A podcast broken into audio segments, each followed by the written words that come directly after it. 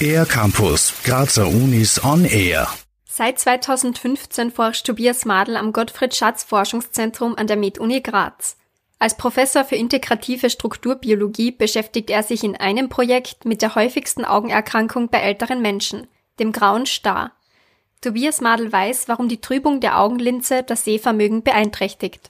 Was jetzt im Alter passiert ist, dass diese Zusammensetzung der Linse sich verändert, also Proteinzusammensetzung verändert sich.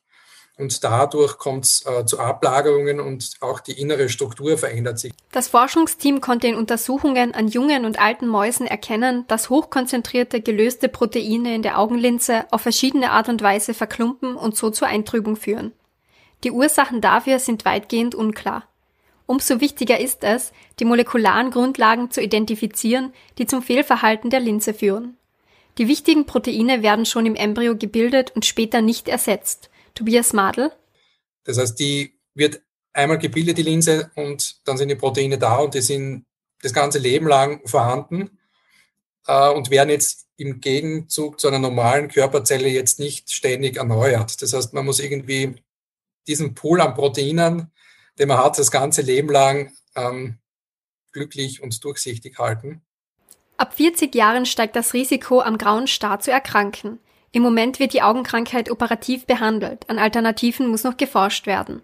Tobias Madl erklärt, welche Faktoren zu einer Erkrankung führen können. Weil man dann kontinuierlich zum Beispiel Strahlung ausgesetzt wird, Erkrankungen sind auch teilweise ein Grund, warum sich Graustar entwickeln kann. Und eben das akkumuliert über die Zeit, es wird immer mehr und mehr und irgendwann beginnen dann ähm, die Fehlverhaltungsprozesse, die Ablagen, das wird immer mehr der Weg zu einer pharmakologischen Behandlungsstrategie ist noch weit, aber nicht ausgeschlossen. Der Verbund Biotech Med Graz, eine Kooperation von MedUni, TU und Universität Graz, soll die Forschungsinfrastruktur ausbauen und so den Weg für weitere wissenschaftliche Ergebnisse bereiten. In einem neuen Doktoratsprogramm bekommen junge Wissenschaftlerinnen und Wissenschaftler eine umfassende Ausbildung in der Strukturbiologie, um neue Lösungsansätze zu schaffen, freut sich Tobias Madl. Aber gibt aber auch Bereiche, in denen wir uns entwickeln müssen. Und ja, das ist auch für mich ein Ziel für die nächsten Jahre, gemeinsam mit meinen Kolleginnen, ähm, dass wir da den Ausbau der Kryoelektronenmikroskopie weiter vorantreiben und auch der Hochfeld-NMR-Spektroskopie, um ja, den Standort Graz äh, hinsichtlich biomedizinischer Grundlagenforschung weiterzubringen und auch äh, translationale Forschung wirklich optimal durchführen zu können.